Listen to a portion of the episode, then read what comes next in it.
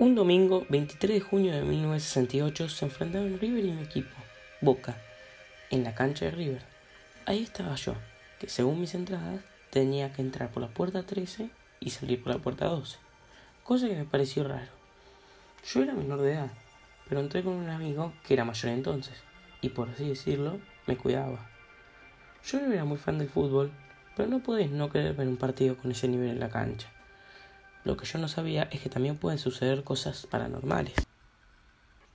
Cuestión que entrábamos al estadio y por suerte no hubo ninguna incidencia entre las dos barras, porque si hubiese sido así, se hubiese demorado mucho el partido. Empezaba el partido y nosotros ya estábamos instalados en nuestras gradas, ya que en ese momento no había sillas. Empezó por fin el partido y yo todo nervioso porque nunca había visto un superclásico así. Y encima nuestra barra, Barra de Boca, se puso a cantar la marcha peronista en plena dictadura. Entonces yo le pregunté a mi amigo, ¿qué es esto? ¿Un partido de fútbol o una discusión política? Y él me respondió, no, es que estamos en épocas difíciles y todo el mundo prefiere democracia antes que dictadura. Aparte, con el gobierno que le están pidiendo nos fue bastante bien. Yo a todo esto seguía sin entender. Como en mi barrio la cantaban tanto, me la sabía y me puse a cantarla. Total pensé que no pasaba nada si la cantaba, pero después de unas horas me contradije automáticamente.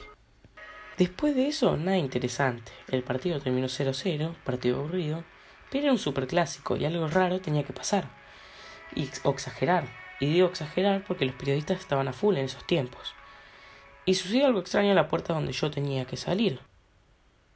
Al terminar el partido, mi amigo y yo nos separábamos ya que él decía que tenía que llegar temprano a la casa porque si no le iban a robar el sueldo de la madre ya que él lo fuera a retirar. Para mí fueron excusas, pero bueno, acepté. Yo me quedé en la cancha no más de cinco minutos, pero se empezaron a escuchar gritos de la puerta que tenía que salir, la puerta 12. Uno fue llamándome, diciendo mi nombre, Raúl. Y ahí sí, me paré y entré a ver qué pasaba. Era mi amigo que entre en un montón de gente decía que lo ayude, pero no pude pasar. Y de repente, mi amigo cayó por las escaleras y desapareció con toda la gente que estaba ahí, incluso yo.